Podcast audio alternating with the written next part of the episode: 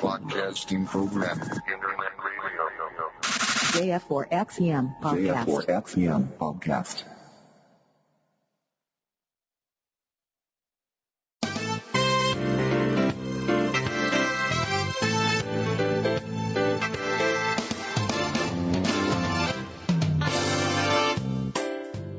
空海 IT ニュース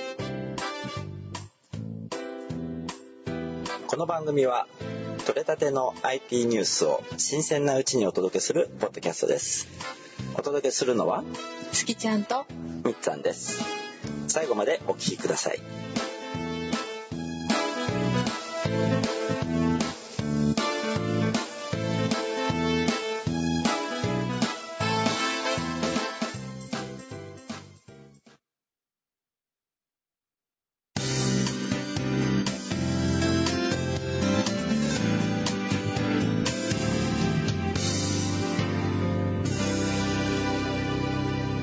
空海 IT News.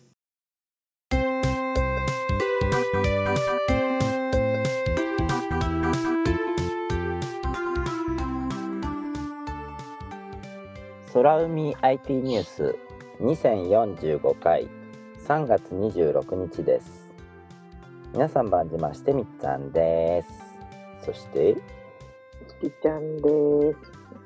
こんばんはこんばんは。こんばんはこんばんは。あお散歩さんこんばんはこんばんは。えー、西の方から雨が近づいてきてますよ今九州全土はもう雨の中じゃなかったかなうん。確かなんかすごい外生ぬるいよね。今18度だよ。うんあごめんなさい九州全土じゃなかったね九州の北側北部だねえ、雨結構降るのか。結構降る予報にはなってるはずだよごめん、うんごめんよ。ちょっと収録始まってから申し訳ない。ちょっとベランダのきっかけしまっとこう。ああはいえー、まあ日中はね結構ポカポカ陽気。長袖では汗が出るような感じで。まあ作業服長袖なんでね袖をまくり上げて仕事をしていましたけども。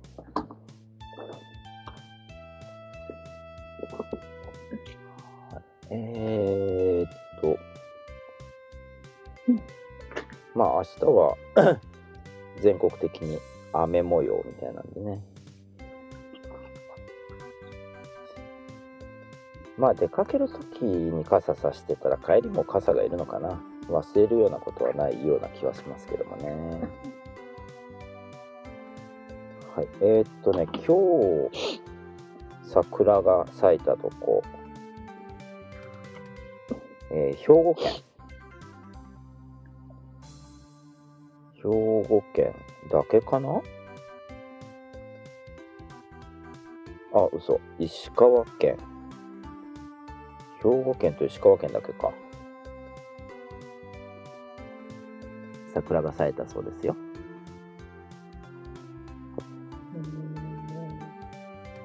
なんかみんな今桜どころじゃないでしょ。まあ、花見するような余裕はないよな。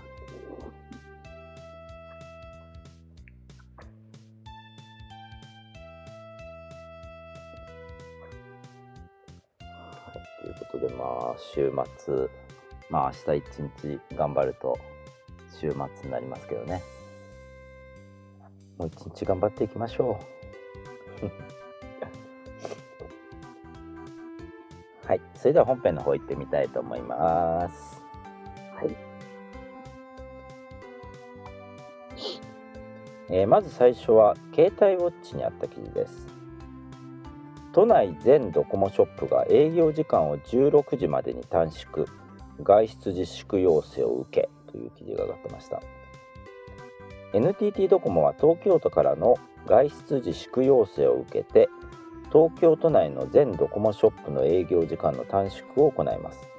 期間は4月1日までを予定していますが今後の状況により延長される場合があるということで、えー都内のドコモショップ全店舗224店舗あるそうですがこれ全てが対象です。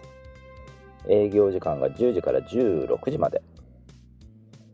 また店舗スタッフの数も減らして対応していくということだそうで。午後4時にはもう閉まっちゃうそうですよ。会社帰りに寄ろうと思っても寄れない？一応今のところ予定では4月1日までということだそうですけどもね、まあ、都内でドコモショップ仕事帰りに寄ろうと考えている方はお気をつけいただきたいと思いますよ。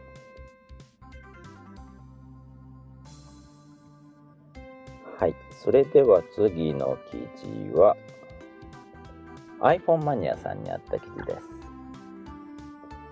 5G 対応 iPhone12 の発売時期が延期の可能性最終決定は5月かという記事が上がってました。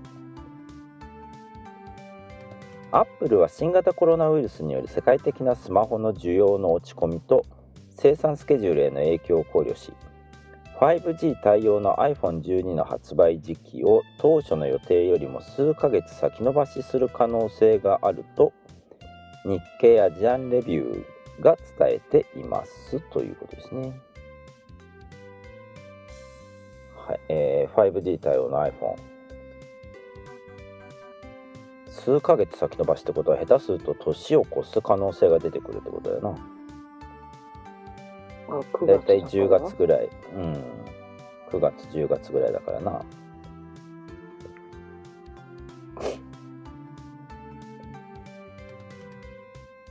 ただここで 5G 対応 iPhone っていう風に言ってるってことは 5G に対応しない iPhone をもしかしたら出すのかな？っていう気がしますけどね。廉価版、まあ言ってみりゃ廉価版に当たるかもしれないな。うん、まあ 5G っても多分そんなに使える範囲広くないだろうしな。うん、昨日今日明日であの3大キャリアが 5G サービスをスタートしてますけど昨日がドコモ今日が au 明日がソフトバンクだったかな？本当にピンポイントですからね使えるとこが。一言じゃん。あのまあ島根に住んでる我々にとっては一言かもしれないな。か私らにしたら海外と海外でしか使えるのと同じだよね。うんまあね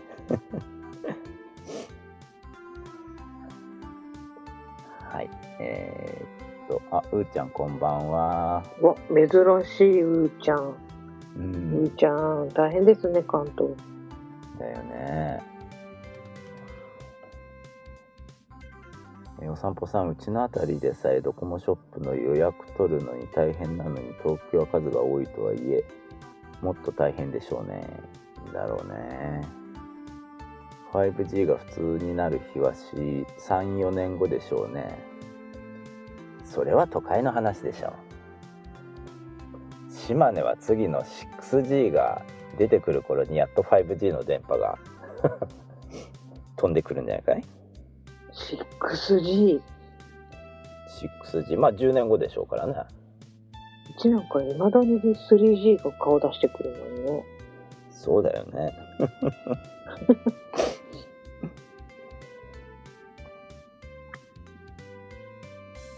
はい。それでは次の記事です。PC ウォッチにあった記事です。新型コロナ解析で分散処理プロジェクト。フォールディングアットホームが、えー、1エクサフロップスを超えたということだそうですよ。ね えー分散コンピューティングプロジェクトの Following at Home は26日。公式ツイッターにて同プロジェクトの演算能力が1エクサフロップスを超えたことを報告しましたということだそうですよ。Following じゃなくて Fold Folding でしょ。 Folding か。 Folding at Home か。これはねあの新型コロナウイルスの薬うん。を作るために、まあ、コンピューター上で計算するわけよ計算するわけよ で本当ならこれスーパーコンピューターとか使ってやるんですけども、えーそれを、えー私とかスキちゃんが持ってるパソコンの CPU をちょびっとずつ借りてうん。計算をする。で世界中の人が計算したデータを、えーこれ一箇所に集めてそのデータをもとに新薬の開発を行うっていうプロジェクト。ちょびっとずつ借りてて、ど何を貸すの？例えばえっとどう言えばいいのかな？おにぎり一つありますとうん。でこのおにぎりから米粒一粒一粒を世界中のパソコンにこう配るんですよ。おにぎり一つを解析しようとすると結構な CPU の能力が必要になるけども米粒一つ一つ一粒一粒ならちょっとずつでいいじゃない。うん。で配った米粒一粒一粒の結果をまた元へ戻しておにぎり一つ分としてそのデータを解析する。えっていう感じ。おにぎり、一回バラバラにしたらまた固めるの？そうそうそうそうだからスーパーコンピューターがあればおにぎり一つポンと渡してそれを解析すればいいんだけどね。うん。えーっとこの1エクサフロップス。まあ聞いたことのない単位だと思いますけども。うーんとこれはね1秒間に100兆回の不動小数点演算が可能なことを示す単位だそうですよ。そうですよって言われてもな。その説明すらわからんわ。一兆回？い何？一兆回って言った？1兆回。1兆だ1京回。一京回？うん。1十百千万億超 K 京都の京と書いて K と読むんじゃない？知ってるよ。知ってるよ、それは。K 外叙情交換制裁国候補者葬儀成田不可思議無料対数今日覚えた。なんな何の役にも立たないけど覚えてるよ。で今日これ漢字で書けって言われると困るけどな。いやいやこれ小学校の頃に覚えましたよそろばん教室でえー、そろばん教室でそんなこと教えてくれるんだ。いや教えてくれるっていうかねあの教科書のあの隅ヘヘリッチョに書いてあったうーん。でもあの、東大行く子たちとかは知ってるよ。あの、名門小学校どっかの名門小学校、階段の、この段の、この、一番下から見たら、あー見えるとこう、側面のところにずーっと書いてあるんで。うーん。だけどちょっとだけ見たも。ん。都会の駅の階段とかによくあるよな。あの一応うん、あの数字の単位じゃないけど広告が貼ってあることがあるじゃない？絵が描いてあったり、あの、ひ平田じゃなくて、出雲駅の一畑電車の階段にもなんか絵が描いてあるじゃん。あああるあるある。ずーっと。そうだねうん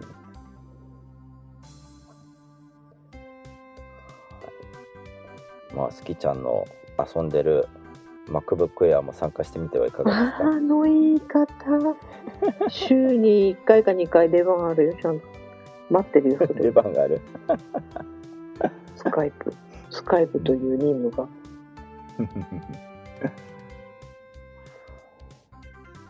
えーっと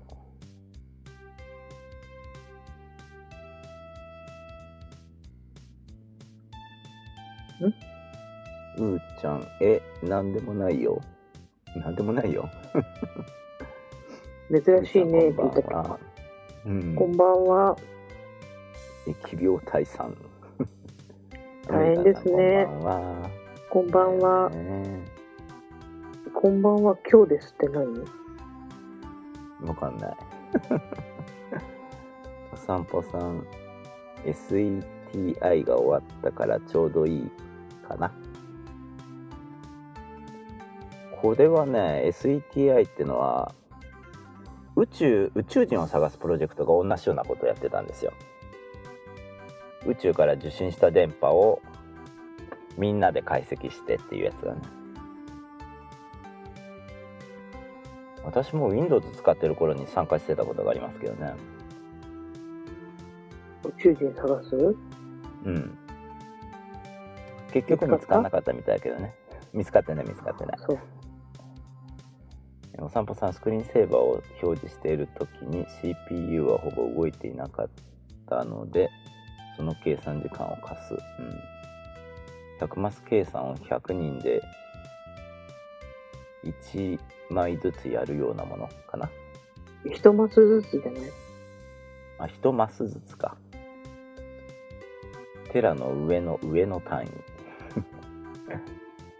えーハムトングさんこんばんはお、こんばんは。お久しぶりですかうん。お散歩さん、小学校の夏休みの友にも書いてあったような、あ、数字の単位か。ハントンクスさん、コロちゃんのおかげで、温暖化は少し解決するのかなと思っている今日この頃です。コロちゃん？そんな可愛いもんじゃないぞ。そそうよ。そんな可愛いもんじゃないだろ ケイちゃんこんばんは。う。こんばんは。のぶすみさんもこんばんは。こんばんはコロち。ゃんというと、コロスケを思い出す。なんかふーちゃん、空海を枕にそろそろ寝るわ。もう寝るの？っていうかこの配信は子守歌にはならないような気がするぞ ハムトングさんだってさ怖いじゃん名前つけないと でもコロちゃんは可愛すぎるでいや、私らなんかよりよっぽど不安だと思うよ。本当に関東の人そうだたちとか。な自分の地域でさ、県とかで出てる人たち、ほとんどそうじゃん。私らずっとゼロじゃん。そうだよなうん。本当にちゃんと検査してんのか島根県はだから、でも、私らでも不安じゃん。うね、んもっと不安だと思うよ。そうだなだって、そんなことでも言うとらんとやらんのかもしれないよね。コロちゃん。はい、それでは次 iPhone マニアさんにあった記事です。インド iPhone の生産を一時停止21日間の完全封鎖命令でという記事が上がってました。インドのナレンドラ・モディ首相は現地時間3月24日新型コロナウイルス COVID-19 の感染拡大速度を遅らせるため25日午前0時から21日間インド全土を封鎖すると発表しましたこれにより同国における iPhone 生産も一時的に停止することになりますということで21日間だってよ3週間。モディ首相は24日のテレビ演説でインドの全国民13億人を対象とする完全封鎖命令を発令しました。21日間に及ぶ封鎖期間中は自宅から出ることが全面的に禁止されますと。水道電気医療消防食品自治体のサービスなど不要不可欠なサービスは継続されますが週間州と州の間を結ぶバスですね。週間バスや地下鉄などの公共交通機関は運行を停止するほか建設作業も一時中断。商店や事業所工場市場礼拝所などは全て閉鎖されますって。あのちなみに日本、ちあの、関東もそういう感じなの？この度の日曜日の。あれは日本ではその外出禁止とかはできないと思う。今の法律では。あの特措法を改正すればできなくはないけどもそこまで日本はやんないんじゃないのかな。店は閉まらない。あーでも自粛命令は出るかもよ。あ自粛命令あの自粛依頼は。命令はできないと思で、全く何も、あ、あれ、なくなってしまったら大変だよね。うん。物流とか、あの、どう、宇宙とかもストップだろうな。ただこの食品とかのサービスは継続されるってことはその食品を運ぶための物流はある程度動かしても OK ってことになるんじゃない？じゃあ、スーパーとかは閉まらん感じ？閉まらんけども多分こんなことをしたらそれこそスーパーの品物一気になくなって売るものがなくなって閉店って可能性はあるわな。可能性としては。でも完全に動かんくなるって言ったら、またその買いだめ？うん。絶対起こるよ。だって週末に東京都の人にその外出を自粛してくださいって言っただけでスーパーにすごい人が並んだんでしょ？東京も。インスタント食品とかが。まあ一時的に棚からはなくなってるみたいだけどどうもバックヤードには在庫があるみたいだから次から次へ出してはいるみたいだけどな。ただこれも限界があると思うしな。はいということは、ね、インドは3週間か。長いで。さだそうですよ。長いよ、3週間。怖いなぁ。えーっと、ハムトンクスさん、昨日まで在宅勤務3日、さすがに寂しくなって今日会社に行きました。え、いや、ほ他の人が会社に出てるってこと？基本、在宅はできる人は在宅ってことなんじゃないかな。うーん。サンパさん、今日のニュースに喫煙者も重症化するってあったね、みっさん。うーん。今やめても変わんないしな。ほらほら、この人こういう人だから。この人こういう人だから。変わらんよ。江口さん、やめよきインド、マジか。のぶすみさん、インド感染者600、693人？死亡者数13人。トムトンクスさん、昨日スーパーのレジとか長蛇の列でした。でしょ？うはい。それでは次、気になるキナーさんの方にあった記事です。iFixit MacBook Air 2020の分解レポートを公開という記事が上がってました。毎度おなじみ iFixit さんがバラバラ事件を起こしてますね。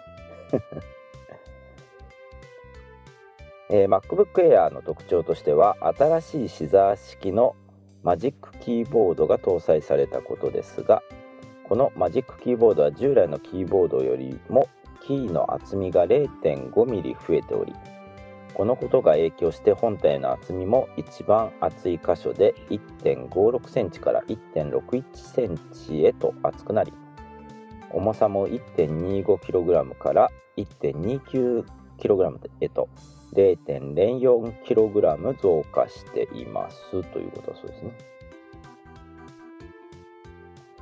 あと前のモデルとの違いとしてはプロセッサーの上に小さなヒヒートシンクが設けられているほかロジックボードとトラックパッド間のケーブルの構成が見直されておりトラックパッドとバッテリーの修理が容易になっていますと。バッテリーですけども、えーモデル番号や仕様については去年のモデルから変わっていないと。いうことですね。SSD と RAM は引き続きハンダ付けされており交換及びアップグレードができない仕様となっていますと、えー修理しやすさを示すスコアは10点満点中の4点前のモデルの3点よりも1点上がりましたということだそうですね。はいまあ、メモリとかストレージ交換ができないので買う時にもう決め打ちで高いお金を払わなきゃいけないってことになりますね。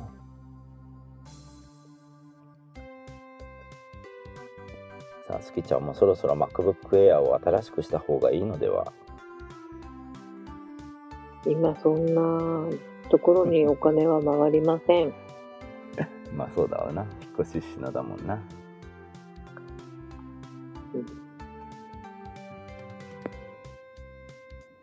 い、えっ、ー、と、ハムトン君さん、もし停電が起きたらって考えて、冷凍食品買いだめできないチキンな私。何チキンな私って鳥？うん。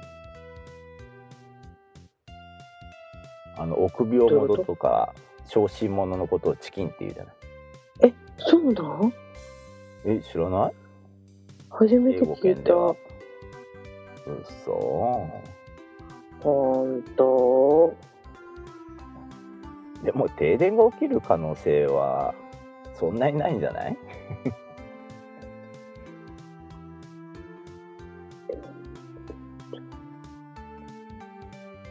散歩さん現在は構成によっては23週間待ち盛れば12週間待ちだよ。あ MacBook Air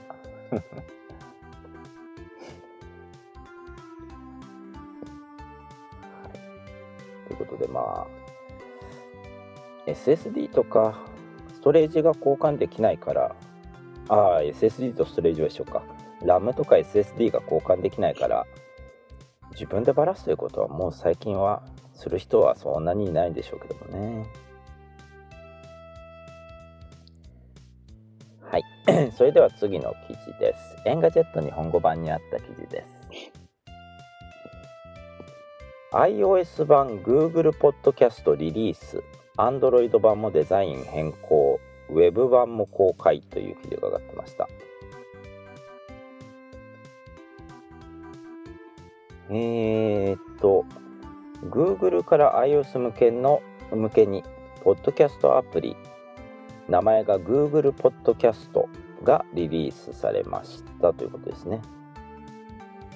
えー、Android 版は先行して2018年にリリースされていましたが iOS 版がやっと今になってリリースということだそうですよ。で私も早速落としてみましたが これ私別に Google ポッドキャスト登録した覚えがないんですけども空海って検索するとうちの番組出てくるんですよね。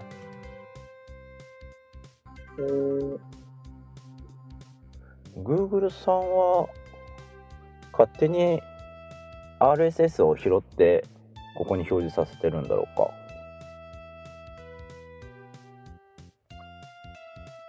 だってあのツイッターのコメントうん何もしてない。ツイッターのコメントの中にもたまに聞いたことのないポッドキャストの配信サイトで聞いてるよっていうのがたまにあったりするよな。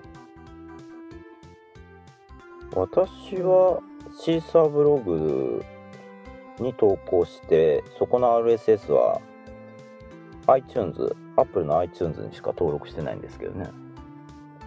なぜだか Google Podcast でも聞けるようですまあどこで聞いてもらっても別にいいんですけどね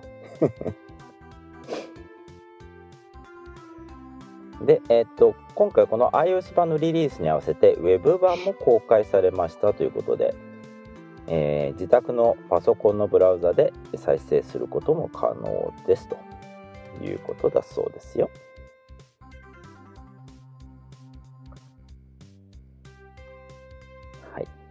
それでは次の記事です。の前にお散歩さんうちはお米も2キロ単位でこまめに買うのですぐなくなりそうだし少し買っておこうかなうちはお米はあの親戚に農家がいるんで新米ができた時にえー、っと60キロかな？80キロかな？まとめて買いますけどね。お餅つくためのもち米と。80キロ？えー、どこに置くの？あの家の後ろにプレハブがあってそこの中にあのお米を入れる保管庫みたいなのがありますよ。すごい、ね。そこに突っ込んでありますあの玄米の状態でもらうんで食べる前にあの精米しなきゃいけないんだけどね。あの農協とか行くと精米機置いてあるじゃない。そうそうそうそう。うん。100円入れてガンガンガンガンガンガンガンガンガンってやるやつえー野ぐすみさんでっかい太陽風磁気嵐電源喪失で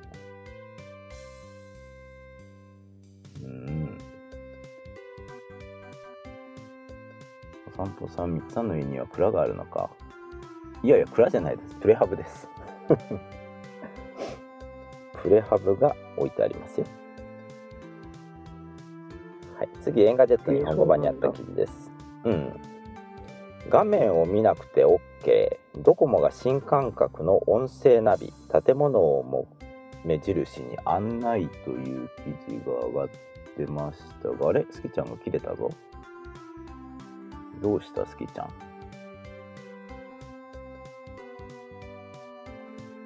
今一瞬スキちゃんの音声が消えたんで、あれ ?30 分かと思ったけども、30分で切れるはずないんだよな。おかえり。あれ？何？私だけ？スキちゃんだけですよ。あれ？なんか勝手に落ちたで時あなたがやらかしたかと思ってました。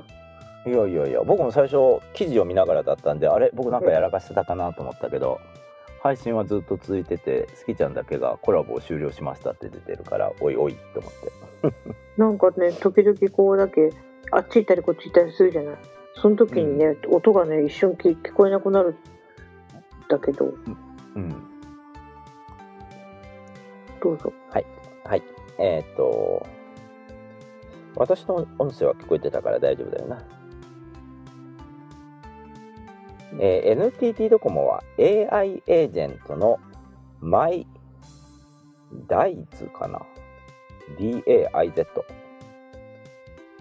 というサービスにおいて移動中に見える建物などの目印に沿って日本語で音声案内する新機能新感覚ナビを公開しましたと、えーこの新感覚ナビは全国約3800万件の建物情報とナビゲーションエンジンを有する地図業界の国内最大手ゼンリングループと提携し移動中に見える建物などの目印に沿った案内情報を生成しますということで。まああの車のナビはあれですけど歩いてどっか行こうとするときにナビゲーションああるんだけど次の交差点を右ですとか左ですとかそういうふうな案内をしてくれるんでどうしても液晶画面を見ちゃうわけですよ。歩きながらナビゲーションしてもらうときに。だけどこれが、えーっと見える方向の建物？例えば〇〇スーパーが見える方向に進みますとかね。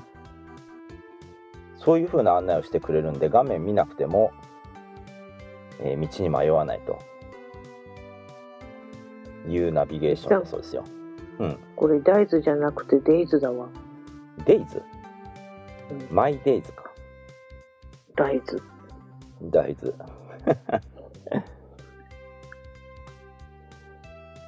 は いえっ、とこれですね NTT ドコモがやってるサービスなんですけども無料で使えます。ただし、えー、と D アカウントが必要ということだそうですよ、うんえー D アカウントを無料で作ることで、えーフルサービスが使えるということだそうですこれすごいね。うんこれはなかなか賢いんじゃないかな、うん。すごいね、これ。うんへえ、無料なんだ、しかも。はい、無料で使えるそうですんで、ぜひ入れといて、ついでに D アカウントも登録しておけば、便利に使えそうですよ。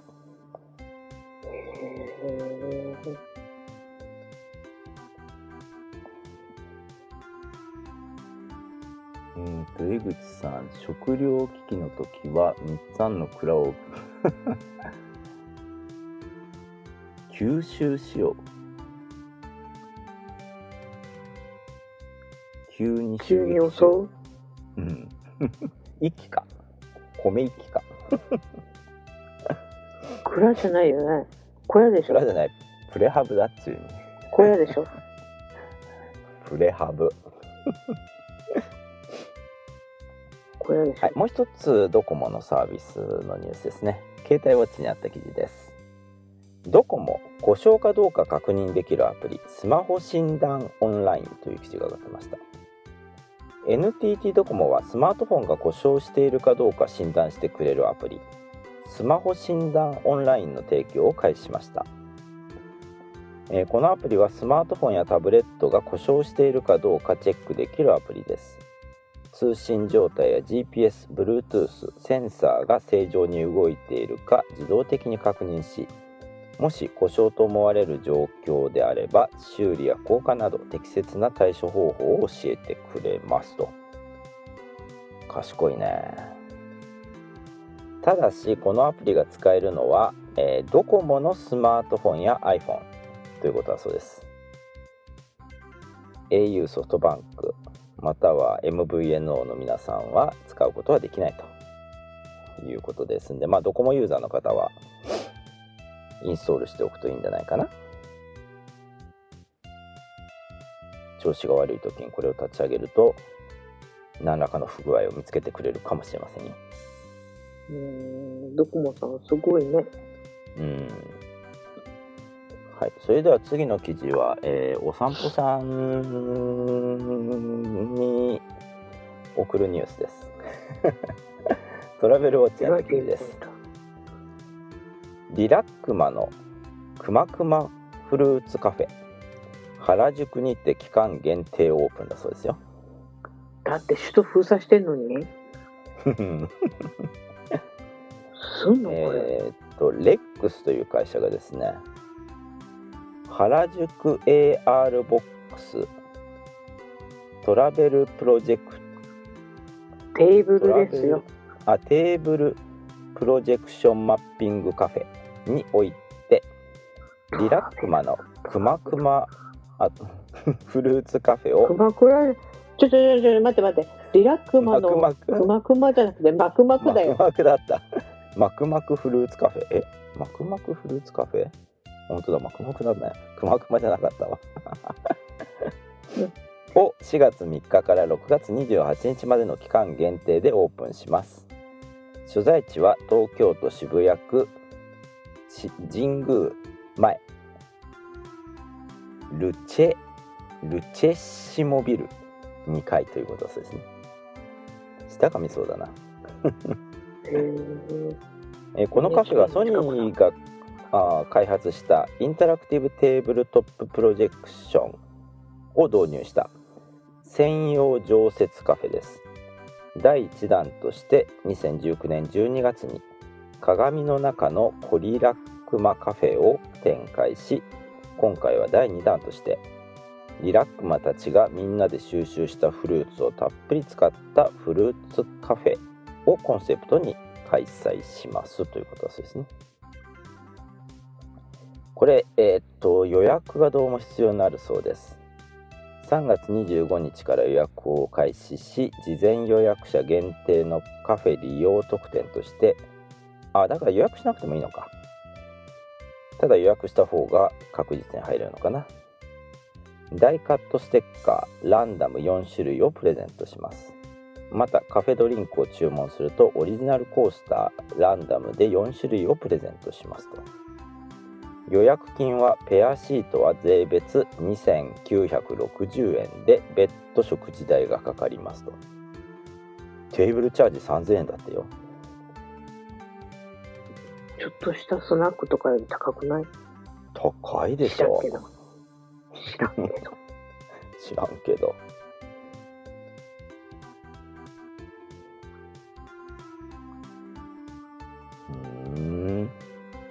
月ちゃん行ってみたい？いやー。いや。いや全然全然興味ごめん全然興味がない。だってそれぞれじゃん。人それぞれ好きなものは違うから。でまあねも高くない？3000円はちょっとなんか高いな。見ていきたい？いやそんなに え何そんなにって何？ちょっとは行きたい。マクマク。うんくまくまくまくまこれスイーツだけだろ？うんここで食事ができるわけじゃないんだろ？フルーツカフェだっけよね。うん。だけどペアシートがあるってことはカップルで行く人もいるのか？なってことかな。二人、うん、二人組で行くってことか。うん。あでもこれ美味しそうだね。写真あるけどね。フルーツサラダとかもあるよ。あフルーツサラダみっちゃんこれ1590円だで。キッシュとかあるじゃん。ああしたいね。食事っぽいじゃん。まあまあちょっとした食事はできるってことか、なんかフルーツパフェお美味しそうだけどこのパフェに乗ってるクマの顔がむくんでるよ。大きくお大きくしてみ？クマの顔むくんでるよこれ。これヤクマじゃない本よリラックマの顔じゃないなこれ。なんか。顔パンパンじゃん。なんかむくむくクマじゃん。むくんのことで、ぜひお散歩さん、いいって。こらまあ、6月にははある程度収まってんじゃないかな。これ若い女の子がいっぱい売ってから中年のこんなおじさんやおばさんがいたらなんかえって見られるよきっと。ね この人。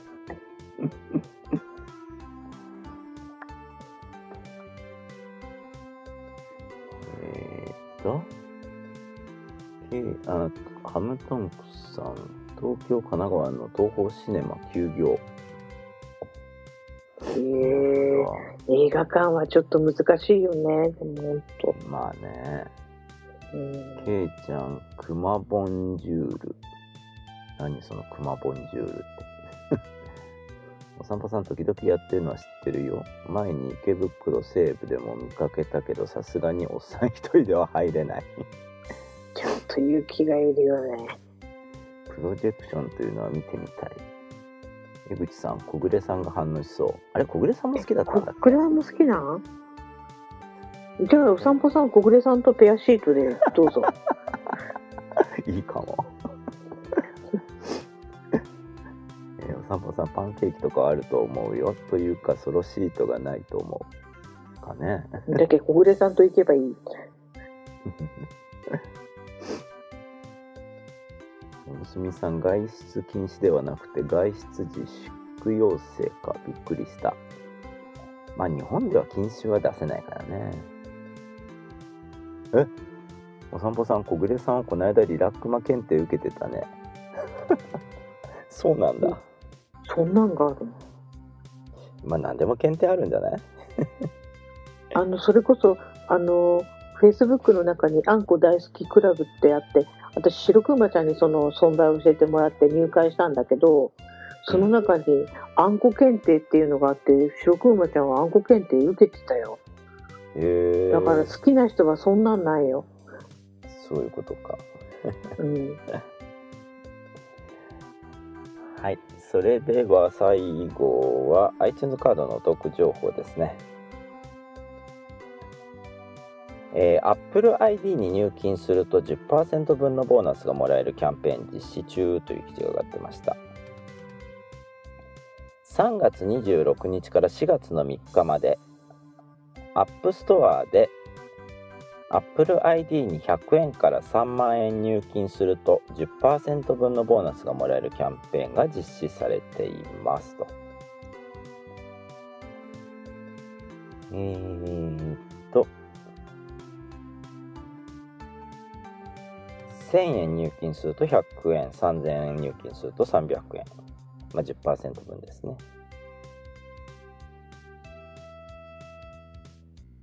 うんとこれキャンペーン対象者のみって書いてあるのはどういう意味なんだろう？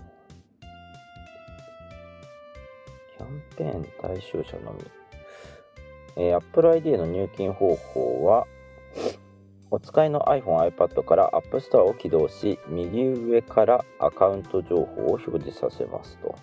または設定を起動し iTunes Store と App Store から Apple ID を表示しますと。で Apple ID に入金メニューから入金をしますと。いうことのようですね。対象者っていうのがちょっと気になるな。対象者と対象者でない人ってどう区別されてるんだ？アカウントによってはキャンペーン対象外となります。ボーナスの表示があるか必ず確認ください。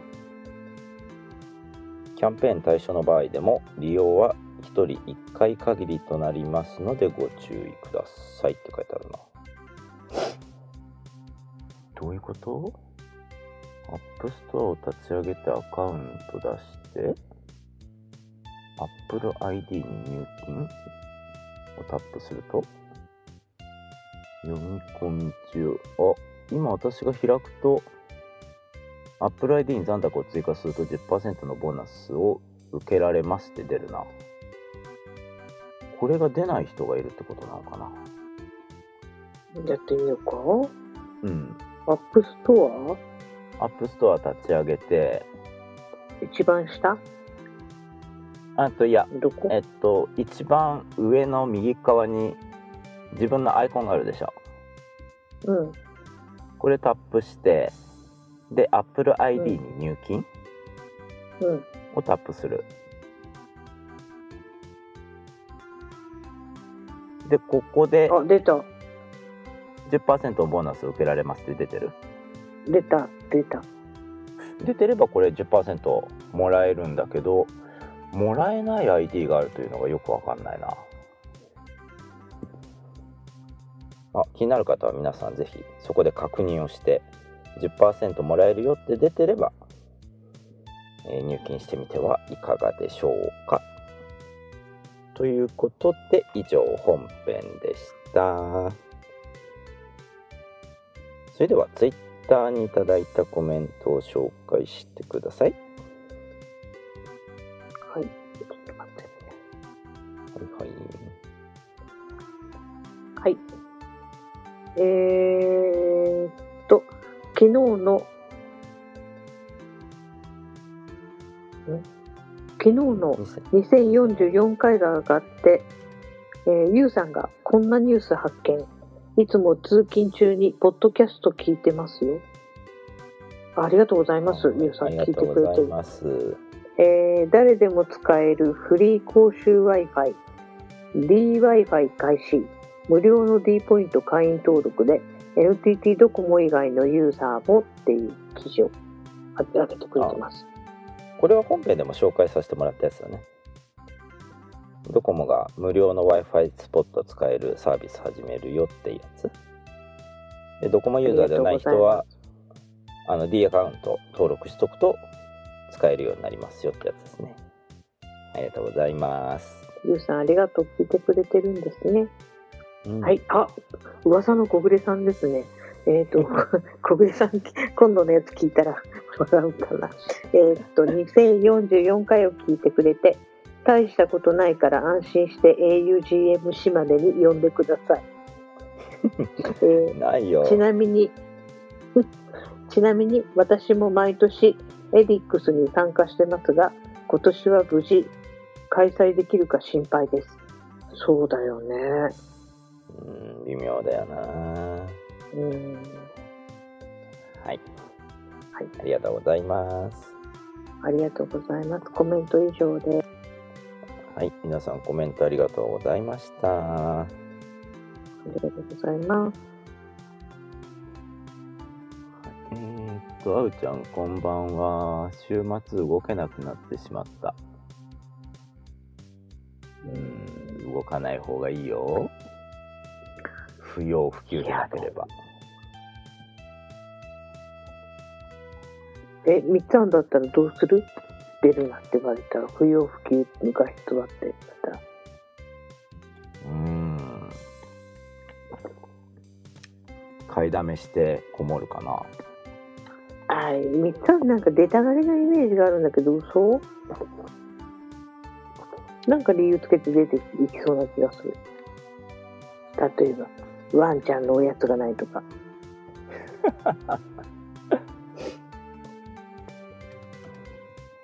ワンちゃんの散歩ならいいんじゃない？あんた散歩せんじゃん、そもそも。たまにするよいや、聞いたことないよ。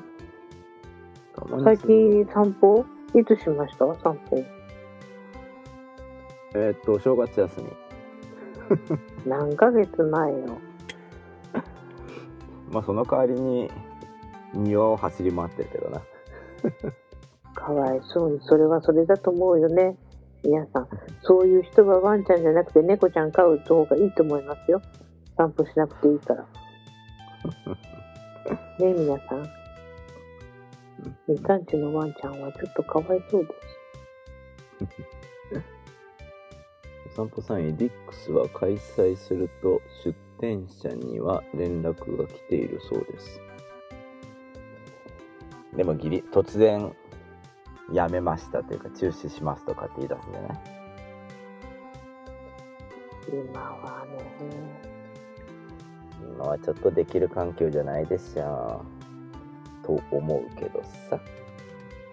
そうですね。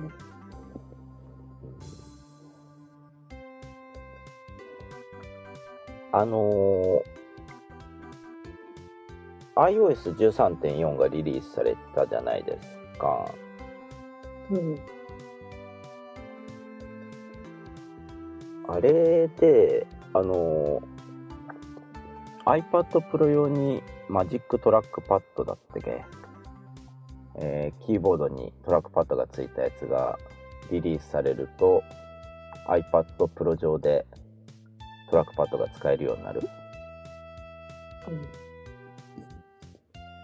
あれをねちょっと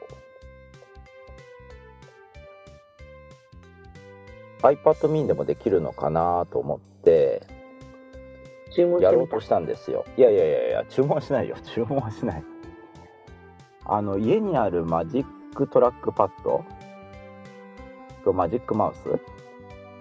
うん。これでできるかなって思ってやってみようとしたんですけどまあこれあの同じことを人さんもやってらっしゃったんですけどね。あのートラックパッドもマウスも今うちにあるのはあの電池交換式？でその後あのバッテリー内蔵で充電式っていうのが出てるんですよ。トラック Magic Trackpad 2と Magic Mouse 2なのかな？で電池式の分ではねあんましあのマウスは動くんだけど右スワイプとか左スワイプができなかった。これはあの充電式のマウスじゃないとダメみたい。だからえーっと今売られている充電タイプの Magic Mouse 2 Magic Trackpad 2だとプロじゃなくても一応その機能は体感できるみたいですよ。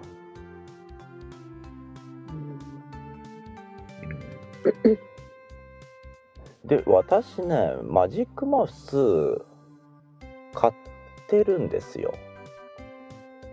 買ってるんだけど使わずにどっかしまい込んでて見当たんないんですよね今。どういうこと？あのー今編集に使ってる2016年モデルの、えー MacBook Pro を、あの整備済み品を買うときにそれまでずっと音声ファイルの編集マウスでやってたんでマウスの方がやりやすいだろうなと思ってえっ、と iMac Pro モデルグレーのマジックマウス2を一緒に買ったんですよ。で最初はマウス使って編集してたんだけどそのうち MacBook Pro に付属しているトラックパッドがやっぱり使いやすくなってきてマウスを使わなくなってケースに入れてどっかにしまい込んじゃったのが見当たらない。ちゃんと探せば出てくるんだろうけどな何ちゃんと探せばって？ん？ちゃんと探してない。ちゃんと探してないんだけど多分。うん。だから、あそこ片付けた方がいい。Mac Pro の箱の中に入れたような気がするんだけどな。それを引っ張り出すともしかしたら iPad mini でマウスがちゃんと動いてくれるのかもしれないですけどね。そこまでやる元気はないです。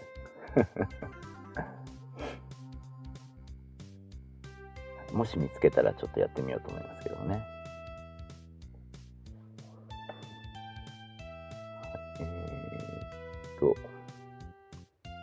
なんかあると聞かんでね。ん？喋りたい？なんかあると聞かんでね？って言ったよね。それはあのダチョウ倶楽部の「押すな押すな」と同じ意味合いなのかな？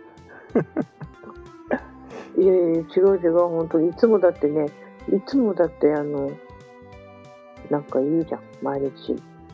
なんていうの？そら僕ニュース探してるも あの嫌な言い方の、本当に。私だってお仕事してるもん。ん僕仕事してる上にニュース探してるもだって僕仕事しとるけど、ポッドキャスト聞いとるじゃん。ん 江口さん車で移動は OK なはずでも移動した先で人混みの中に入ったらダメでしょ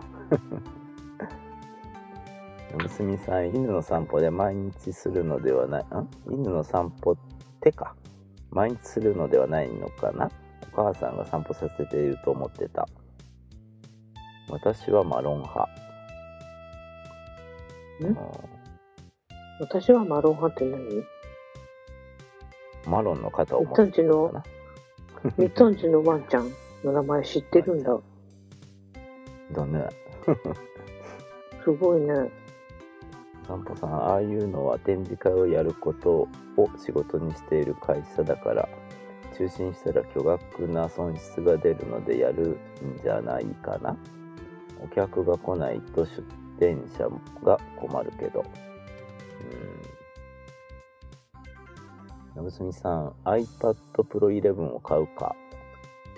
ソニーデジタルカメラサイバーショット DSC-RX 100M7 を買うか考えている。両方買ったらいいと思う。江口さん人の密集が NG らしいですよね。うん。散歩さんマウスの2はないな。ぁ Mac はトラックパッドしか使わない。娘さんクラスターという言葉も悪口になってしまった。確かにね空海クラスターは、クラスターは？わ。いや、最初に聞いたとき、うわ、クラスターだと、と思って聞いとったけど。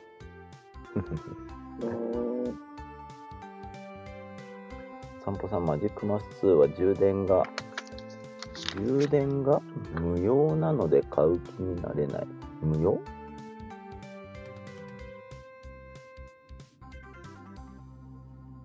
マジックマウス2は充電が必要ですよ。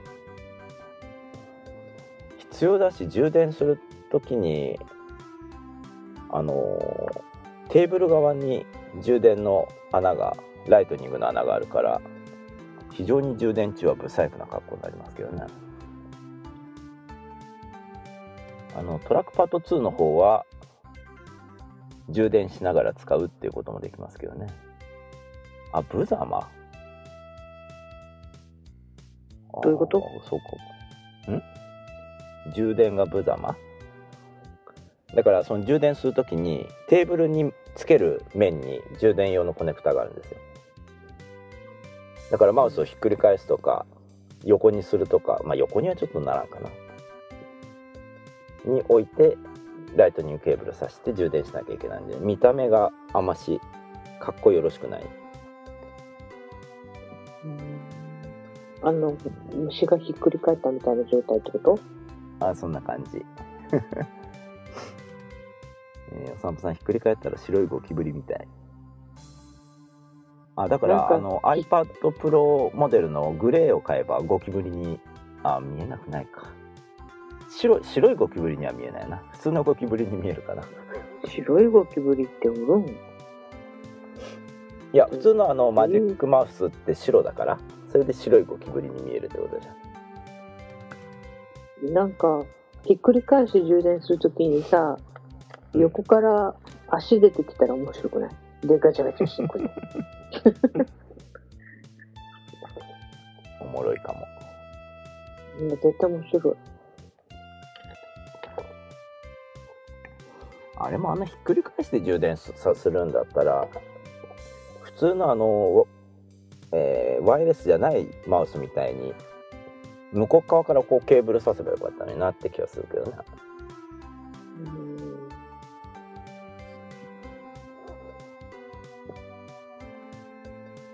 えー野住さんイタリアに海外出禁止に違反したら自動車を警察により没収すると YouTuber が言っていた。えー、没収されるんだ。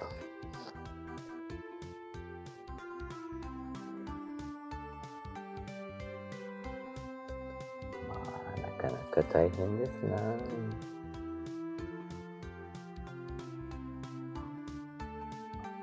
困ったもんだ。はい月ちゃん何もなかったら終わるよ。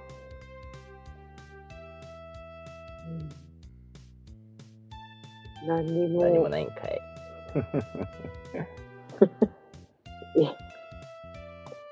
うーん、何にも？何も？なんか今はね、ちょっとごめんなさい。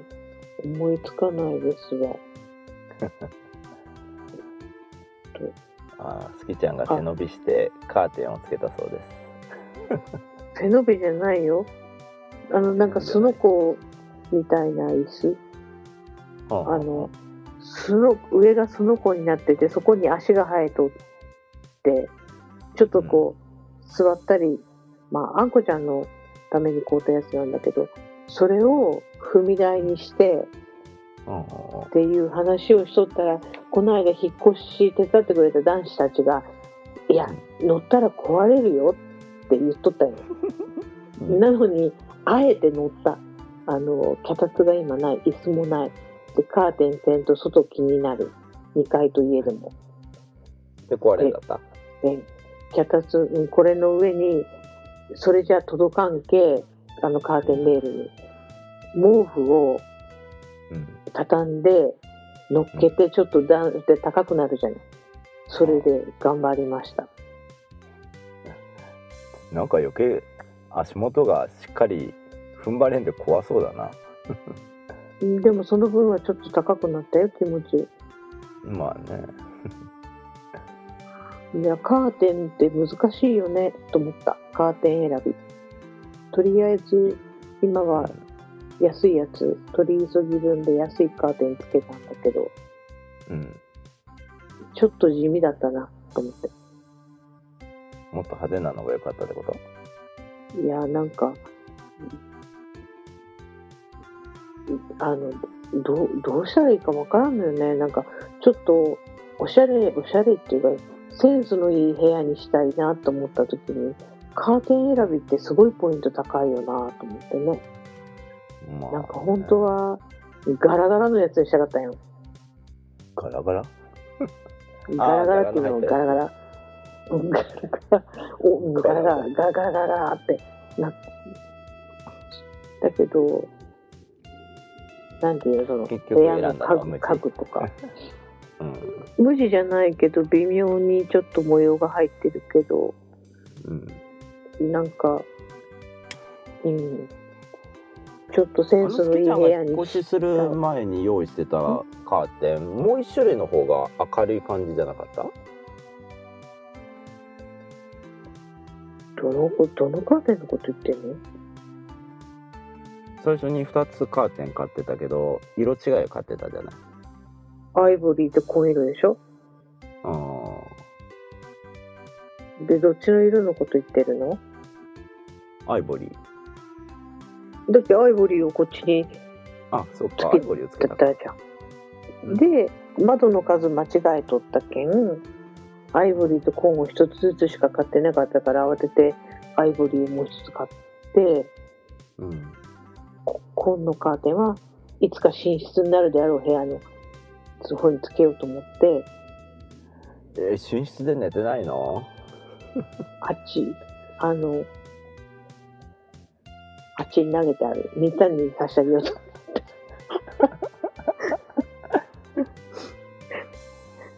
結局一部屋しか使ってないんだな みんなに言われる。やっぱりね、1K に慣れてしまっとるけん、動かんね、こっちが。必要必要なものを向こうの部屋行って段ボールだからあさって探して、あったって言ったらこっち持ってきてる。あの、でね、なんかその寝室にテレビなんかいらんわって言っとったけど、やっぱり、ちょっと用事があって向こうの部屋行くと静かすぎて嫌だけどこっち帰ってくるよ。うんやっぱりちょっとテレビないと寂しいんかもしれんと思って。うんまあね。それかスマートスピーカーを買って音楽流しとくか。うん、でもなんかここ結構下の物音とかすごい聞こえるんで、あんまー薄いってりことか。すごいよ、もう朝の5時半ぐらいから下の人、ガタンガタンって、すごい音がするって、目が 覚める。何してんだろうと思って。ねなんかボーリングでもしとると思って。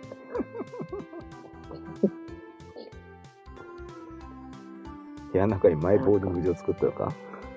すごいださ、なんか、大東健拓さん、大体にその、壁薄いとかって、すごい、ね、よくネットとかでも見るけど、うんなんか、大東健拓さんに言わせたら、なんかその、近隣住民に迷惑にならんようにちゃんと部屋の構造が作ってあるのに、作ってあるけど、大きな声出したりするなって書いてあるよ。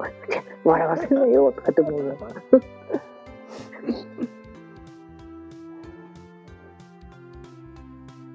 まあ安く建てた方が見入りはいいはずだからな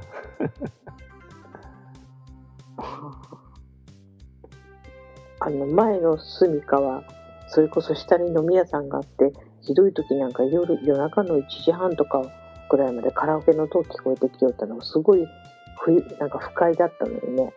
だけどそれに比べたらドーンゴーンはまだいいかなって。そうなんだ。私ももしかしたら上でね知らず知らずに部屋をこう行き来して歩いてるのが下の人からしたらドスンドスンドスンって歩くたんびに音がしてるかもしれないじゃんだから。まあ可能性はなくはないよな、でしょ？だからまあもうおお互い様だなって思って。うん。はい。あスギちゃんが寝室で寝るのはいつのことでしょいやいやここ片付けたらちゃんと向こう行くよ。う でも寂しいだろ。うん寂しい。はい。以上空海 IT ニュース2045回3月26日でした。お届けしたのは？最後みっちゃんはみんなのコメントを思いっきり走よったね。誰のあれも読んでないじゃんのすきちゃんと。そうだね。白いゴキブリ見たかったらスギちゃん見せてって言えば 送ってくれると思うよ井口さんが。じゃあ見せてください。あー怖い怖い。のみつあんでした。塔の椅子なんかないよ。その子だってば。それではまた明日三四。ただものただものだんだん。部屋の写真はね、荷物がない時に写したやつがあるから、それアップしましょうか。何もない部屋の。何もない部屋。で、みんなにあの、レイアウトしてもらうと。で、レイアウト対象決める？うん。で、対象になった人には、えー、その家具を買ってねって。